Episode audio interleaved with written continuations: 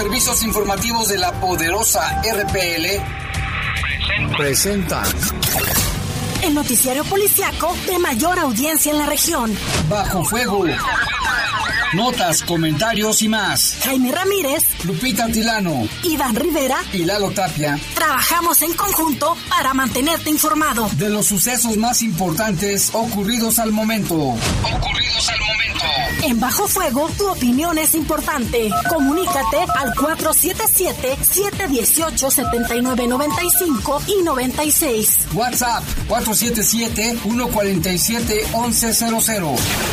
En Bajo Fuego, esta es la información.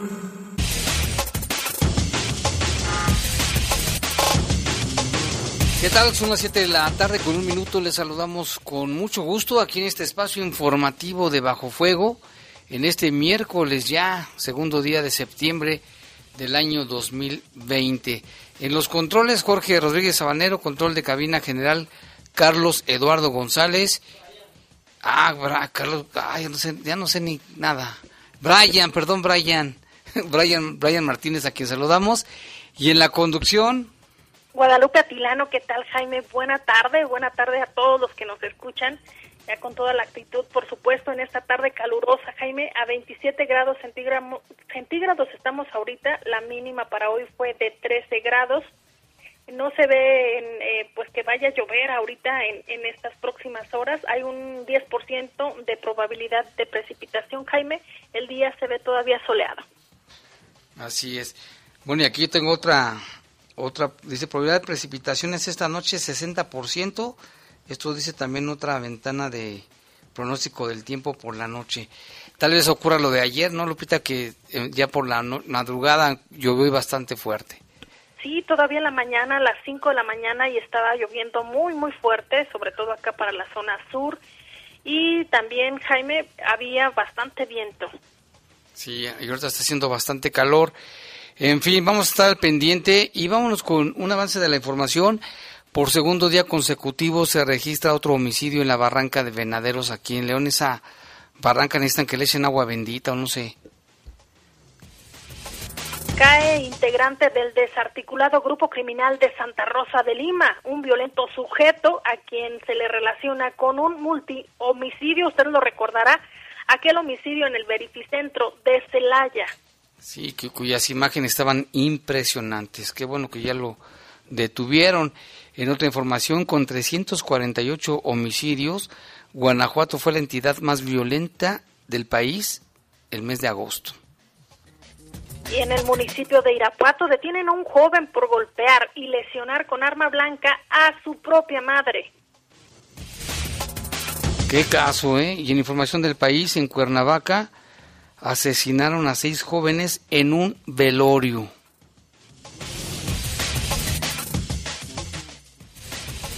Y en información del mundo se forma la tormenta tropical Nana y amenaza las islas del Caribe y se dirige hacia Estados Unidos. Son las 7 con 4 minutos, una breve pausa, volvemos con los detalles de estas y otras noticias. Comunícate con nosotros al 477-718-7995 y 96. WhatsApp 477-147-1100. Continuamos en Bajo Fuego.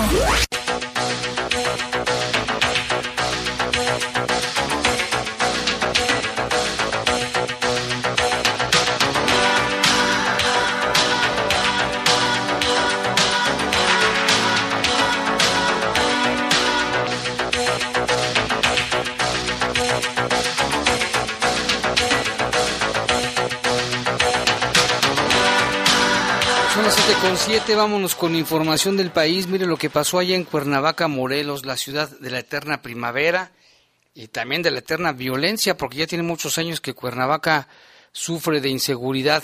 Allá un grupo de hombres armados irrumpió en, a tiros en un velorio y asesinó a seis jóvenes que se encontraban rezando. Autoridades municipales informaron que en la calle Lázaro Cárdenas de la colonia Antonio Barona de Cuernavaca las víctimas velaban a un menor de edad que había fallecido en un accidente a bordo de una motocicleta en el Paso Express de Cuernavaca. Cerca de las 22:40, los sujetos armados abrieron fuego contra los asistentes y dejaron al menos seis muertos y 15 heridos para luego escapar del lugar. También ahí llegaron paramédicos para brindar atención médica a los heridos y luego trasladados a distintos hospitales como la Clínica 1 del Seguro Social, Plan de Ayala de Cuernavaca, la Cruz Roja y también clínicas privadas ya que otros ocho jóvenes estaban graves debido a las heridas que le provocaron las balas. Según un reporte policíaco, en el lugar dispararon al menos 60 ocasiones, por lo que la Fiscalía del Estado de Morelos inició la investigación correspondiente para determinar el móvil del ataque. Imagínate nada más, esto también no es nuevo, se da en muchas ciudades del país y de Guanajuato, por supuesto otra información, Rafael Caro Quintero, el narco de narcos, así denominado, envió una corona de flores al funeral de su sobrino Óscar Armando López Uriarte, alias El Mono, acribillado el jueves pasado en Culiacán, Sinaloa. La víctima tenía 44 años de edad y era residente de Badiraguato, Sinaloa, usted recordará, porque es muy sonado esta zona allá en Sinaloa. Por estos hechos, circuló en redes sociales la imagen de una corona de flores que envió el narcotraficante prófugo de la, de la justicia buscado por la DEA allá en Estados Unidos. Y es que el pasado jueves 27 de agosto, tres hombres perdieron la vida tras un ataque a balazos, entre ellos el sobrino de Caro Quintero. El enfrentamiento ocurrió frente a la escuela primaria ubicada en la avenida Álvaro Obregón, entre las calles Teresa Villegas y Artesanos. Autoridades policiales informaron que los tres hombres circulaban de norte a sur en la avenida Álvaro Obregón a bordo de su automóvil cuando fueron acribillados con rifles de alto poder. Tras el ataque, el, el automotor, o sea, el vehículo, quedó sobre la banqueta a pocos metros del centro educativo. Dos de los hombres quedaron sin vida en los asientos delanteros, mientras que uno quedó gravemente herido con disparos en distintas partes de su cuerpo y también había unos disparos en la cabeza, según lo que se dio a conocer. Paramédicos llegaron y brindaron los primeros auxilios al joven, pero no logró sobrevivir a este ataque y lo trasladaron precisamente a un hospital donde ahí falleció, según el reporte que se da respecto a este caso. También se comentó que el automóvil quedó prácticamente destruido por las decenas de impactos de bala que presentó los cristales y la carrocería. Durante las diligencias, peritos aseguraron una pistola en el interior del vehículo donde viajaban los tres hombres. También se aseguraron más de 50 casquillos de bala, al parecer de rifle, cuerno de chivo. Imagínate nada más, les llegó esa corona de Caro Quintero y en el cementerio había mucha gente armada, pero la gente andaba como si no pasara absolutamente nada. Y otra información, en poder de nueve llaves trabajadas, además de un arma blanca, fue detenido un sujeto por elementos de la Policía Municipal de Aguascalientes, luego de que fue detectado intentando abrir un vehículo estacionado ahí cerca. La detención de quien fue señalado por tentativa de robo se llevó a cabo por elementos del destacamento Terán Sur en el fraccionamiento Valle de Cactus, luego de que al estar realizando su recorrido, y de disuasión por dicho sector en el marco del operativo Entorno Seguro detectaron a este sujeto que actuaba de forma extraña al observar que la persona intentaba abrir un coche de forma insistente los oficiales se aproximaron para verificar que fuera de su propiedad. Sin embargo en ese momento intentó alejarse a toda prisa. Se dio cuenta dijo mejor me voy pero fue así como le dieron alcance metros adelante. Y es un chavo que se llama Juan Carlos de 18 años de edad y le encontraron nueve llaves trabajadas, un cuchillo de 30 centímetros, una punta y otras herramientas, además de sobras de cigarrillo de marihuana. Cabe mencionar que Juan Carlos coincidía con la vestimenta y otras características de un sujeto reportado horas antes por presunto robo tipo cristalazo. Por lo anterior, el individuo quedó asegurado y presentado ante un juez. De 18 años, Lupita, ya con mucho, ¿cómo se dice? Experiencia pues delictiva. Lamentablemente, y tenemos más información, fíjese que en la madrugada, esta madrugada dos trabajadores de obras públicas del municipio de Naucalpan de Juárez perdieron la vida, uno de ellos resultó gravemente herido luego de que fueran atropellados por un automovilista que circulaba en aparente estado de ebriedad por las vialidades del municipio mexiquense. Como cada noche, un grupo de trabajadores del ayuntamiento de Naucalpan cerraban el periférico norte a la altura del Toreo para realizar obras de mantenimiento, pero cerca de las dos de la mañana se dio a conocer que al estar laborando fueron impactados por un automóvil tipo sedán color gris conducido por un joven en aparente estado de ebriedad, el cual detuvo su marcha al chocar contra un muro de contención en la vialidad. Paramédicos acudieron al sitio y atendieron a tres trabajadores naucalpenses, de los cuales trasladaron a uno a un nosocomio eh, de traumatología ahí en Lomas Verdes, pero uno de sus compañeros pues ya no se pudo hacer nada por él, debido a las lesiones, ya que se encontraba sin signos vitales al momento de atenderlo. Policías municipales detuvieron al joven automovilista, el cual se encontraba, como le mencionamos, en aparente estado de ebriedad. Fíjate nada más lo que causa la combinación que siempre se ha dicho que no debe de hacerse nunca, velocidad y bebidas alcohólicas. Fíjate, dos personas murieron la vida por un irresponsable sujeto. Esto allá en Naucalpan, en el Estado de México. Y vámonos con información del mundo. La tormenta tropical Nana se formó este martes en aguas del Mar Caribe, cerca de Jamaica, con vientos de 85 kilómetros por hora, kilómetros por hora o 50 millas por hora y se dirige hasta las, hacia las costas de Honduras, donde podría llegar el día de mañana. Un avión huracanes localizó el centro de Nana a 120 millas de Kingston, la capital de Jamaica. El sistema se está moviendo hacia el oeste y se espera que este movimiento de traslación continúe hasta el próximo jueves. Según el Centro Nacional de Huracanes de Estados Unidos, el gobierno de Belice también ha emitido una alerta de tormenta tropical para toda la costa de ese país, desde el norte de Punta Barrios, Guatemala, hasta Chetumal en México, y de acuerdo con la trayectoria, esta tormenta se moverá el miércoles cerca de, de Honduras. Nana, cuyo origen fue un disturbio tropical organizado en el Caribe Central, lleva marejadas que afectan sectores del sur de Jamaica, lo que continuará hasta el miércoles en la mañana, indica el Centro Nacional de Huracanes de Estados Unidos. Ya habrá que ver si agarra fuerza y si cambia de trayectoria. Y en otra información, alumnos con cubrebocas retornaron este martes, bueno, el día de ayer, a las clases allá en Wuhan, en China, la ciudad centro, usted recordará, la ciudad centro donde se dio a conocer pues este virus que ahorita nos trae en jaque a todo el mundo, el, el SARS-CoV-2. Esto sucedió a fines del 2019, usted lo recordará, y que ya se dio a conocer por parte de autoridades que se reabrieron algunos colegios y jardines de niños por primera vez en seis meses, Jaime, que se había dado a conocer este confinamiento también.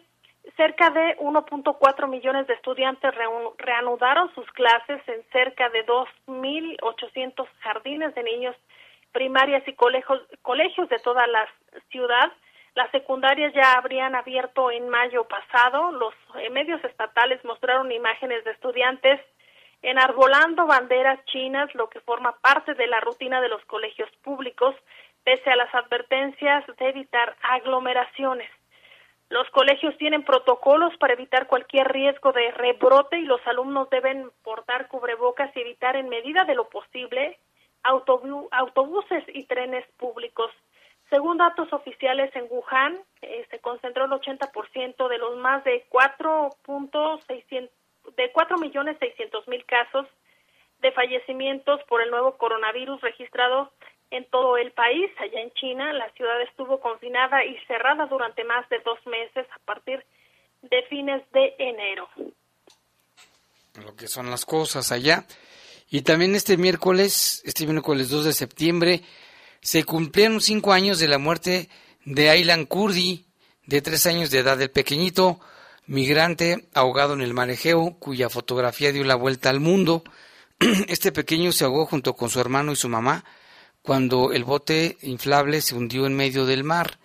La fotografía del pequeño que intentaba junto con sus padres y hermano llegar a la isla griega de Kos provocó enorme conmoción mundial arrojando una cruenta luz sobre el drama de centenares de miles de refugiados, sobre todo originarios de Siria, que huyen de la guerra en su país. Como centenares de miles de sirios, la familia de Aylan Kurdi escapó de la guerra que sacude a ese país desde el año 2011 y del avance del grupo del Estado Islámico. La tía de Aylan Kurdi, cuya foto se convirtió en el 2015 en el símbolo trágico de la crisis migratoria, llamó este martes al mundo a no cerrar los ojos ante el drama de los refugiados no solo de Asia y Europa, sino del mundo entero. Recordarás esta foto, este Lupita y la gente que nos escucha tal vez que estaba allí a la orilla de la playa con un chorcito azul, una camisita y estaba boca abajo y que bueno, pues ahora es el símbolo de los refugiados. Sí, una fotografía que circuló, Jaime, como bien lo mencionas, a través de las redes sociales. Y en otra información, allá en Houston, Texas, dos trabajadores quedaron atrapados cuando colapsó la plataforma en la que limpiaban las ventanas de los pisos superiores de un edificio.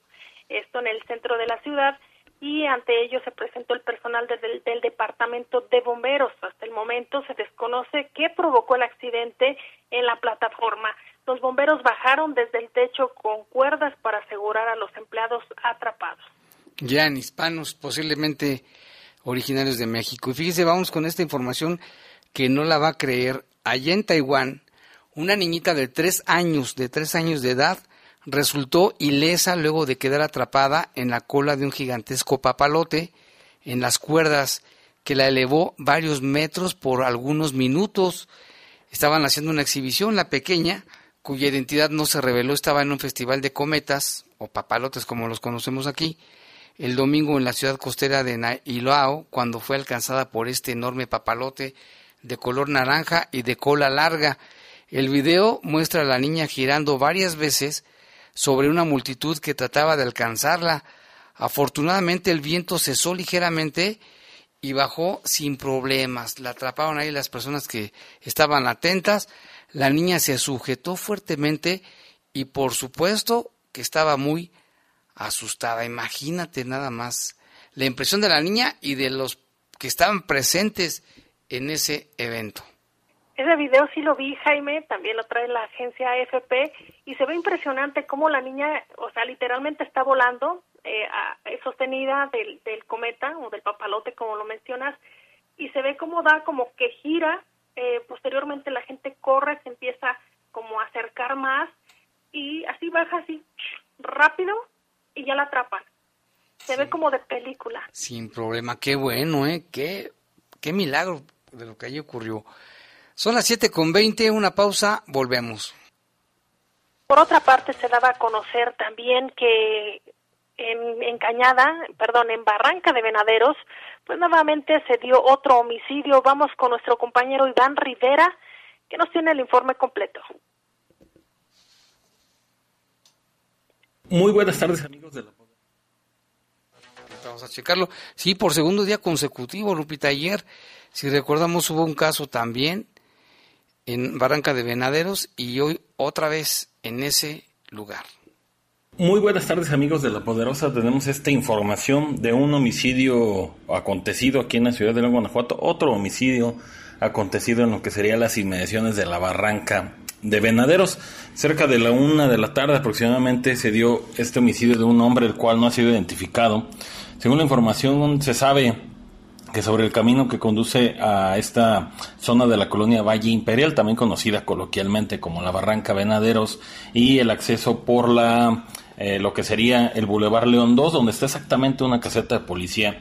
Allá a unos metros ya al interior de la barranca fue asesinado este hombre que circulaba a bordo de un automóvil sedán en color negro. Según los reportes que hicieron algunas personas, ellos comenzaron a escuchar algunas detonaciones que evidentemente hacen bastante eco en esta zona despoblada, prácticamente despoblada de la barranca de Venaderos.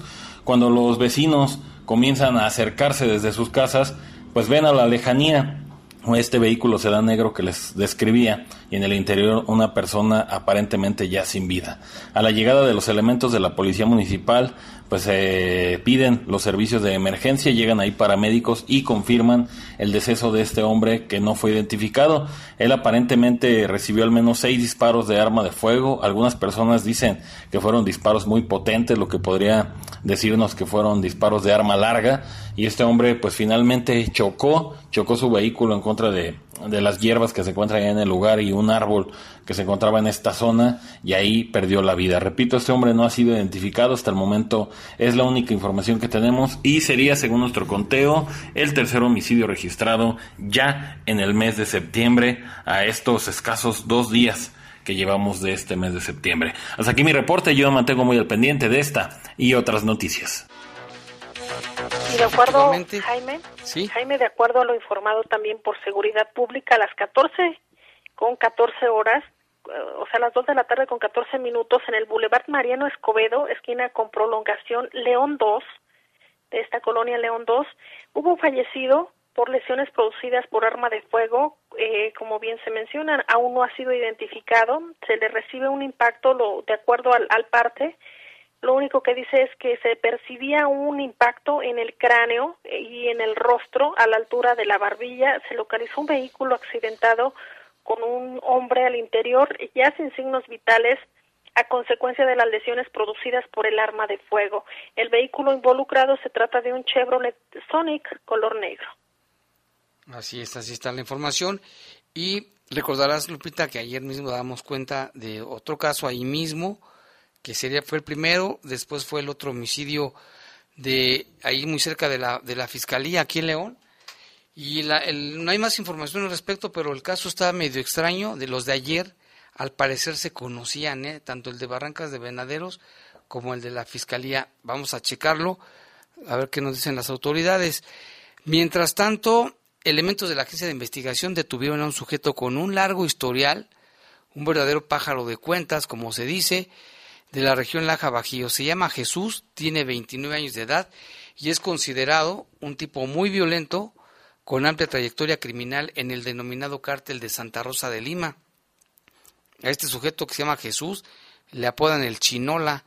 Es identificado como jefe de sicarios del recién detenido El Mamey, su amigo El Mamey, entre otros aspectos que ya investiga la Fiscalía General del Estado. En su historial, el criminal aparece relacionado con homicidios de policías preventivos, situación que habrá que generar una extensiva investigación, extensiva, una vez que se encuentre legalmente detenido y sea vinculado a proceso por los delitos contra la salud al ser detenido en posesión de dosis de cocaína. Jesús, o como le dicen este el Chinola, fue detenido sobre la calle Antonio Rábago de la ciudad de Celaya, en posesión de dosis de polvo blanco, al parecer cocaína, y se le aseguró también el vehículo que tripulaba. En la investigación preliminar sobre los antecedentes de este sujeto, elementos de la Unidad Especializada de Investigación de Homicidios pudieron revisar que figura dentro del organigrama criminal como jefe de sicarios de Manuel y José Guadalupe alias el Mamey, quien fungía como líder del cártel de Santa Rosa y que tiene fuerte presencia en Celaya y toda la zona conocida como Laja Bajío. Como se recordará, el mamey fue capturado en el fraccionamiento con puertas del campestre, quien al notar el arribo de agentes sacó un arma de fuego con las que les apuntó para evadirlos brincando hacia otros domicilios con la intención de escapar. Sin embargo, fue sometido dentro de una vivienda donde también capturaron a una mujer. Recordarás el caso. El Chinola tiene un amplio historial criminal en su haber se investiga su intervención en el multi-homicidio ocurrido en un verificentro de Celaya que causó mucha indignación y consternación entre la ciudadanía celayense, en la que pudo haber ordenado intervenir el lugar y masacrar a los presentes. Jesús el Chinola sobresale por lo violento de su carácter y es motivo de investigación para determinar su participación en la serie de homicidios que asolaron la zona, secuestros, extorsiones entre otras carpetas de investigación en donde es mencionado y los cuales aún no han sido detallados por la autoridad. La Fiscalía Especializada de Investigación de Delitos de Alto Impacto integra ya las carpetas de investigación correspondientes para afincarle responsabilidad penal sobre estos hechos delictivos y enfrente a la justicia. Pues qué bueno cayó este peligroso sujeto conocido como el Chinola, seguramente tiene mucho, mucha cola que le pisen. Y es muy joven, Jaime, 29 años y con un amplio historial violento, como bien lo menciona. Y tenemos más información a las 4 a las 4 con 53 minutos, ahí en Seferino Ortiz, esquina Sierra del Braille, de la colonia Las Ilamas, hubo un lesionado por arma de fuego. Se trata de Daniel, de 30 años de edad. Recibió una lesión en la pantorrilla, fue trasladado a un hospital seguramente. Se reporta su salud estable. De los probables responsables únicamente señalan eh, la policía municipal que huyó a bordo de un vehículo color blanco. Así es, esto acaba de suceder también. Y otra información, bueno, pues la violencia no cesa en el Estado ni en el país. El Secretariado Ejecutivo del Sistema Nacional de Seguridad Pública informó que el mes de agosto cerró con 2.524 homicidios dolosos, que lo convierte en el segundo mes más violento del año 2020. Señala que el mes pasado, en promedio, 81 personas fueron asesinadas cada día y en donde, pues, ¿qué cree usted? Guanajuato se mantiene como la entidad con el mayor número de asesinatos, al contabilizar 348 en el mes de agosto, pese a la detención de José Antonio Yepes El Marro, líder fundador del cártel de Santa Rosa de Lima, del considerado como el principal generador de la violencia en el estado de Guanajuato. Señala que las entidades con mayor número de homicidios dolosos son el Estado de México con 223, Michoacán 185, Baja California 173, Jalisco 161 y Guerrero 108, mientras que la Ciudad de México, fíjese, es la ciudad más grande, únicamente contabilizaron 68. De igual forma, agosto también se ubicó como el mes con el mayor número de días violentos en, los que se cometieron más de 100 homicidios. El 2 de agosto con 104 asesinatos, perdón, el día 16 102, el 25 y 26 de agosto 101 homicidios cada día, como si se hubieran puesto de acuerdo, y el primero de agosto contabilizaron 100 víctimas. Fíjense cuántos días con alto número de homicidios. El Secretariado de Seguridad informó que julio se ubicó como el tercer mes más violento del 2020, contabilizando 3.054 víctimas de homicidio y feminicidio, y las estadísticas señalan a Guanajuato como el estado con el mayor número de muertes violentas con 402, seguido de Baja California 259, Chihuahua 250, Estado de México 235, Jalisco 210, mientras que la Ciudad de México se ubica en el lugar 10 con 102. El robo de también el rubro, perdón, rubro de feminicidios se observa una reducción del 26%. Los estados con el mayor caso de feminicidios son el Estado de México sigue también en los primeros lugares, con 17, le sigue Veracruz con 7, Ciudad de México, Morelos y San Luis Potosí con 5, respectivamente, y Nuevo León con 4. Otro delito de alto impacto que mide el secretariado son los secuestros, los cuales observan una reducción de un 10% al pasar de 88 casos en junio a 79 en julio. En lo que va de este año suman 600 17 secuestros que implican una reducción del 40% con respecto al mismo periodo del año pasado, cuando se registraron en este mismo periodo 1.032 casos. Así está la situación. Pues no es consuelo, pero lo bueno es que se iban bajando los casos.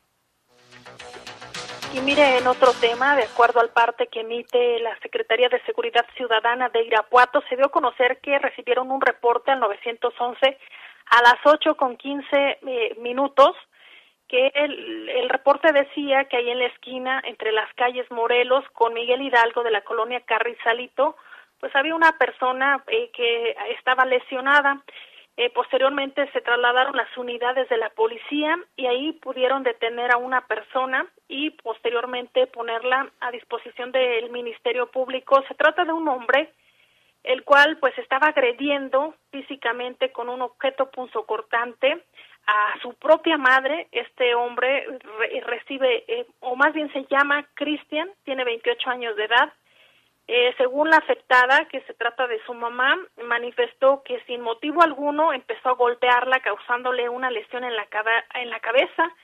Eh, arribó una ambulancia para trasladarla a algún hospital. su, su estado de salud se encuentra estable, sin embargo, el masculino, pues ya se encuentra, se encuentra detenido. Sí, una situación, imagínate este reporte que les llaman y les dicen una persona herida y resulta que el responsable era el propio hijo de la víctima, seguramente debe haber andado drogado, no creo que en su sano juicio se atreva a cometer una situación semejante a la que hizo. Y tenemos muchísimos reportes, Lupita, vamos a darle salida a algunos de ellos, a ver si nos da tiempo, dice aproximadamente un mes o más bueno, aquí nos están reportando otra vez este basura, acumulación de basura. Dice reportar esta basura que lleva varias semanas y ha ido en aumento.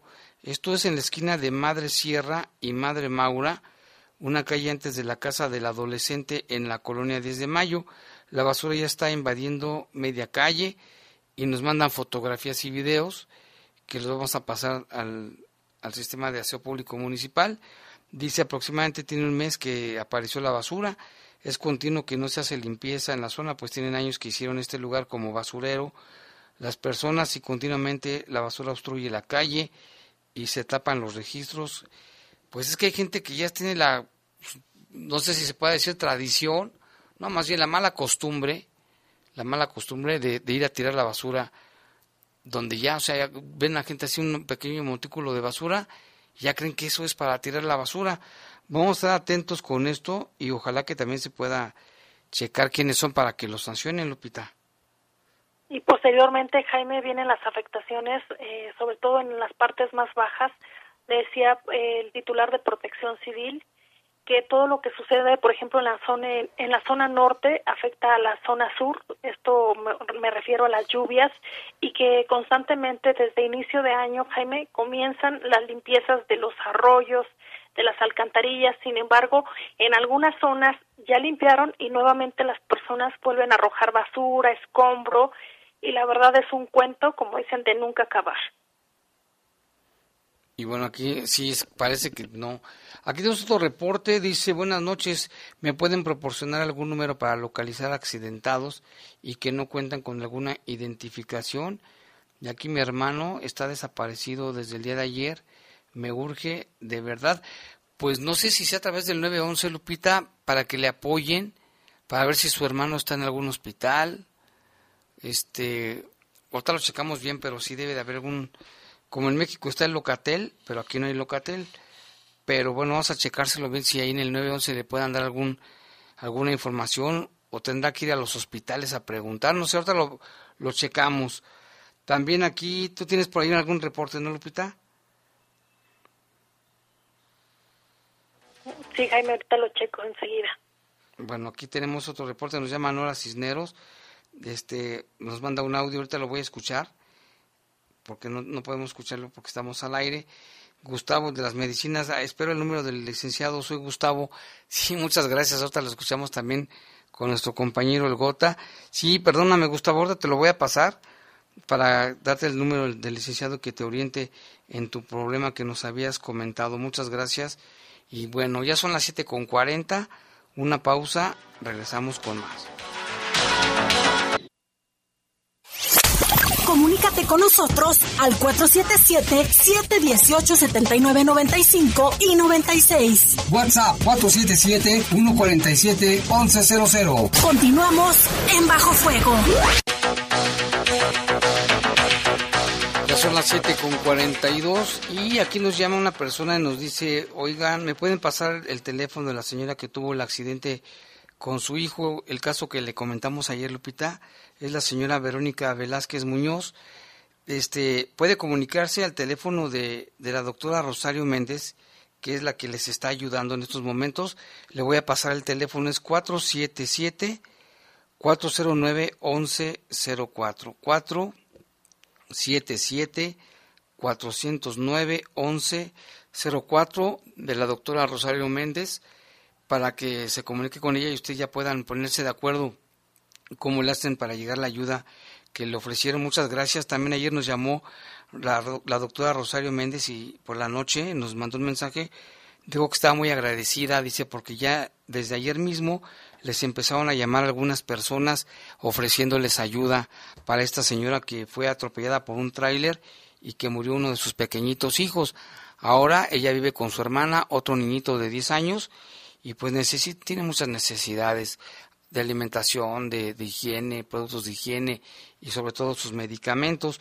Muchas gracias a la persona que se comunicó con nosotros y repito el número y puede comunicarse con la doctora Rosario Méndez al 477 409 1104.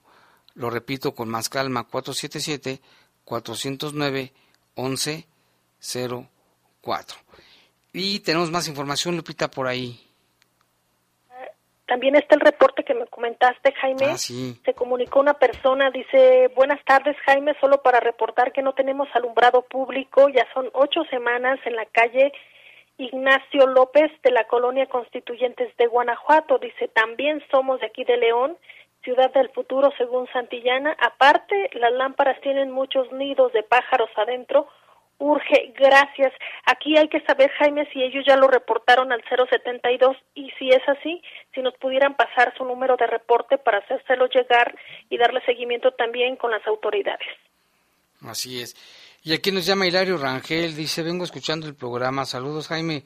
Un comentario. Toda la información de las personas fallecidas por arma de fuego a manos de la delincuencia. Este mes fueron 87 muertos. Agosto 20 el mes, 20 el mes. Este mes, bueno, fue agosto, pues, agosto 87 sí fue el mes de agosto, uno de los meses considerados de los más violentos, o el más violento, dice Hilario. Le mandamos un saludo a Hilario Rangel, que siempre también está al pendiente de las noticias de Bajo Fuego. Y ahí aún hay más información, Lupita. Sí, mire, ya le dábamos a conocer que en la madrugada se registró una fuerte lluvia aquí en el municipio de León, se sintió más en algunas zonas. A través de la Dirección de Protección Civil se dio a conocer que se mitigaron riesgos por la caída de tres árboles en la colonia Kennedy, Las Margaritas y Residencial Soberna. Eh, también se atendieron tres reportes de encharcamientos en las colonias Providencia, Jardines de Jerez y Parques La Noria.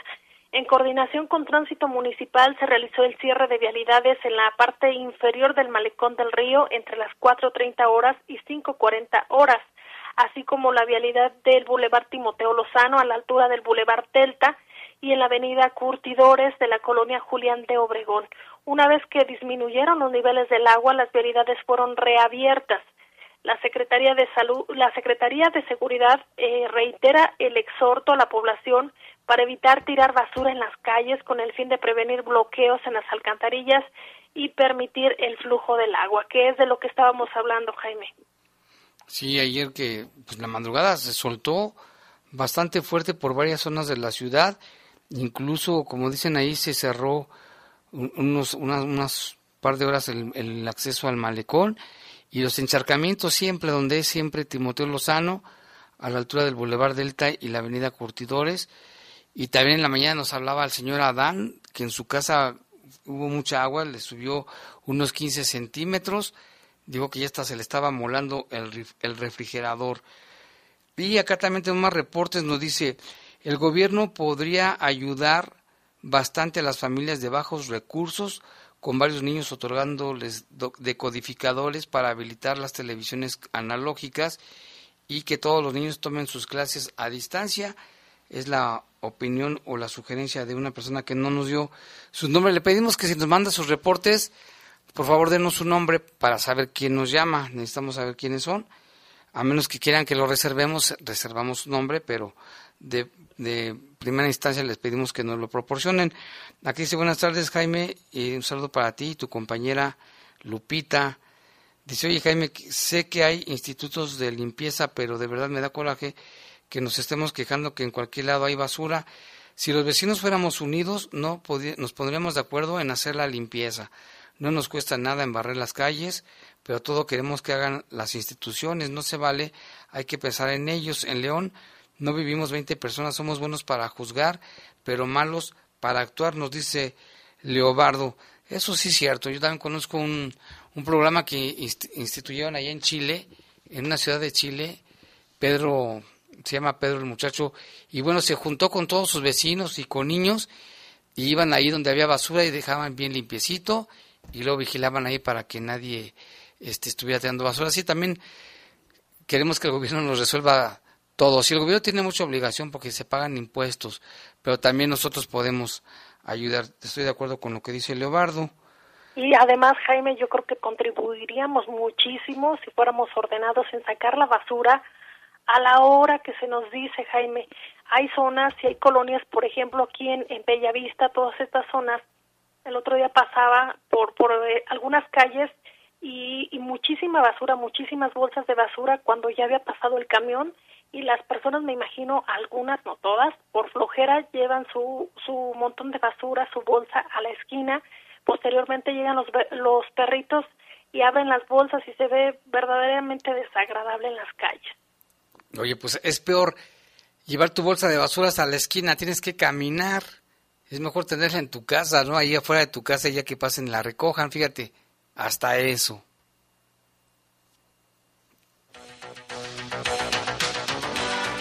Y en más información, bueno, la Fiscalía General de Justicia lleva la investigación de los casos de ayer que le comentábamos el día de ayer. Tomó conocimiento de una persona, un hombre sin vida, allí en la barranca de Venadero, Venaderos. En el lugar de los hechos, los peritos criminalistas procesaron la escena, recabaron indicios, encontrándose en proceso las indagatorias para esclarecer qué es lo que sucedió. Le dábamos cuenta de este homicidio y minutos después ocurrió otro que también ya lo investigan, Lupita. Así es, ya se investiga, eh, ya tomó conocimiento la Fiscalía de un hombre sin vida en la colonia Ciudad Industrial.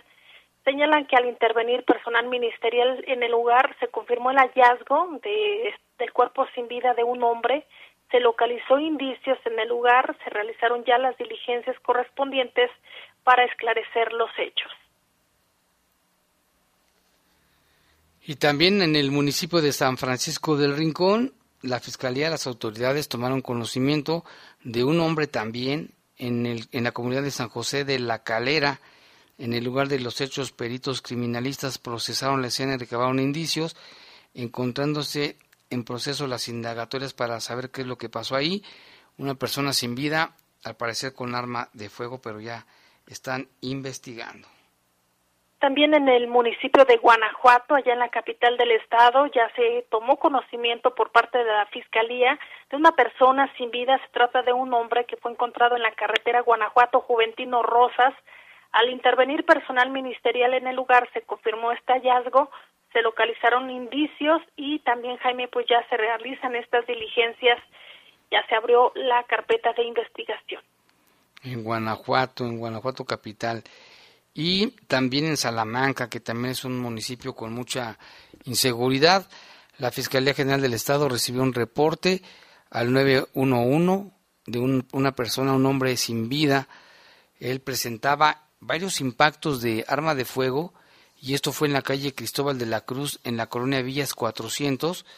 Al llegar allí los elementos de la Agencia de Investigación Criminal observaron en el interior de una casa a un hombre. En el lugar de los hechos los peritos procesaron la escena, recabaron indicios y pues ya están en proceso las indagatorias. Tiene mucho trabajo desde la Fiscalía Lupita, de veras que a veces decimos, ¿por qué no resuelven tan pronto? Pero pues con tanto trabajo acumulado, yo creo que por más que le echen ganas, es humanamente imposible que resuelvan pronto, ¿no? Digo, no nos quiero justificar, pero es que vemos todos los días, todos los días son homicidios y homicidios y homicidios.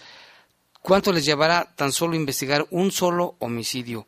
Y son, el, año, el mes pasado fueron 300 y feria, ¿no? En el estado, imagínate, en un mes. Y tenemos más información, el municipio que nunca falta, se trata de Celaya, ahí la Fiscalía ya tomó también conocimiento sobre el hallazgo de dos cuerpos sin vida en la Avenida del Sol y Leandro Valle de la comunidad de Rincón de Tamayo.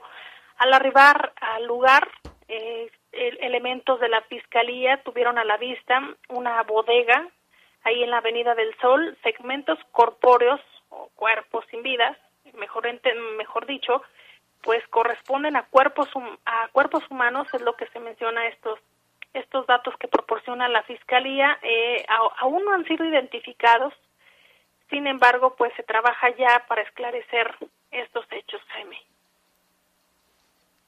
así es y también allí mismo en Celaya se tuvo conocimiento de otra persona sin vida en la glorieta de la Pepsi. Al arribar al lugar llegaron agentes de investigación criminal dentro del área crítica en la calle Santísima Trinidad, esquina con Concepción Beistegui de la colonia Girasoles, donde un hombre estaba ahí, presentaba una lesión en el cuello en forma de surco, bueno, lo que se presume que lo hayan ahorcado estrangulado, ya está identificado y tenía 25 años de edad. También en el municipio de Celaya se tiene conocimiento por parte de la Fiscalía que en el interior de un domicilio ubicado en la colonia Pinos se encontró el cadáver de un hombre, el cual presentaba a simple vista lesiones producidas por arma de fuego. Derivado de estos hechos, se corroboró que una femenina, que una mujer fue trasladada a recibir atención médica. Al arribar al lugar eh, para intervenir la zona, agentes de investigación criminal adscritos a la Fiscalía confirmaron la noticia criminal y se observa un desorden generalizado y un cadáver eh, de un hombre con lesiones visibles eh, de las producidas por arma de fuego.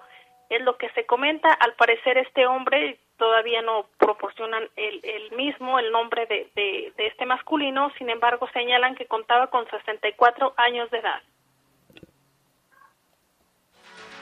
Y en otra información, con el fin de favorecer el desarrollo de las niñas niños desde la primera infancia, la Secretaría de Educación de Guanajuato impulsa el desarrollo del programa de visita a los hogares. Este programa atiende a 463 familias de colonias marginadas, urbano marginadas o de alta vulnerabilidad en diferentes municipios. Esto a través de acciones de intervención con mujeres embarazadas en el último trimestre de gestación, con padres y madres y cuidadores de niños de, de 0 a 2 años, 11 meses, con el fin de actual, actualizar la edad temprana en su desarrollo integral. Este programa quiere fortalecer el empoderamiento de las madres y padres de familia, les dan asesoramiento de prácticas de crianza que proporcionan a los niños y a las niñas con cuidado, cariñoso y sensible, se instalan en las familias buenas prácticas de crianza y alimentación y poner en práctica actividades lúdicas con los recursos del hogar y la comunidad. Y mire, ya inició el mes de septiembre con ello la campaña Septiembre, mes del testamento, hereda seguridad para los tuyos, es, la, es el lema de este año. Ya dio inicio por parte del gobernador Diego Sinué Rodríguez Vallejo en colaboración con el Colegio de Notarios Públicos de Guanajuato. Según lo que dio a conocer el mandatario estatal, dijo, hoy arrancamos, como lo hemos venido haciendo desde hace 17 años, la campaña Septiembre Mes del Testamento, una alianza entre el gobierno del Estado y el gremio guanajuatense de notarios públicos para promover entre las familias la certeza patrimonial y la cultura de la prevención de conflictos. También señaló que en estas campañas se realizan aproximadamente el 60% de los testamentos que se registran en todo el año, Jaime. Sí, es importante, ya como decía el gobernador, son 17 años de esta campaña, mes de testamento, y aquí es bien importante porque aquí dice los costos, ¿no? Por ejemplo, se cobrará dos mil pesos por la elaboración de testamentos públicos abiertos al público en general, mil pesos por la elaboración de testamentos a personas mayores de 60 años y mil pesos por la elaboración de testamentos públicos abiertos al personal que labora en el sector salud. El gobernador reconoció la disposición de los notarios públicos para participar en esta campaña. Destacó la firma de un convenio de colaboración con el trámite electrónico de la publicación de avisos notariales del periódico oficial del gobierno del estado, proceso necesario no solamente por el tema de la pandemia, sino para agilizar los trámites que llevan a cabo las notarías. Acérquese a su notario de confianza, todos están afiliados a este programa. Ya casi para irnos, Hilario Rangel nos dice saludos a todos ustedes y a aquellos que fueron policías y en su momento expusieron su vida a favor de de la ciudadanía. Ahí está el saludo de Hilario Ángel, muchas gracias. También acá nos llama Jorge, nos dan, nos mandan las fotografías Jorge Camarillo, otras voy a checar, parece que es un evento importante. Y no sé si tienes por ahí otro reporte, Lupita, no, ¿verdad? Ya no tengo reportes, Jaime, pero sí los datos del coronavirus.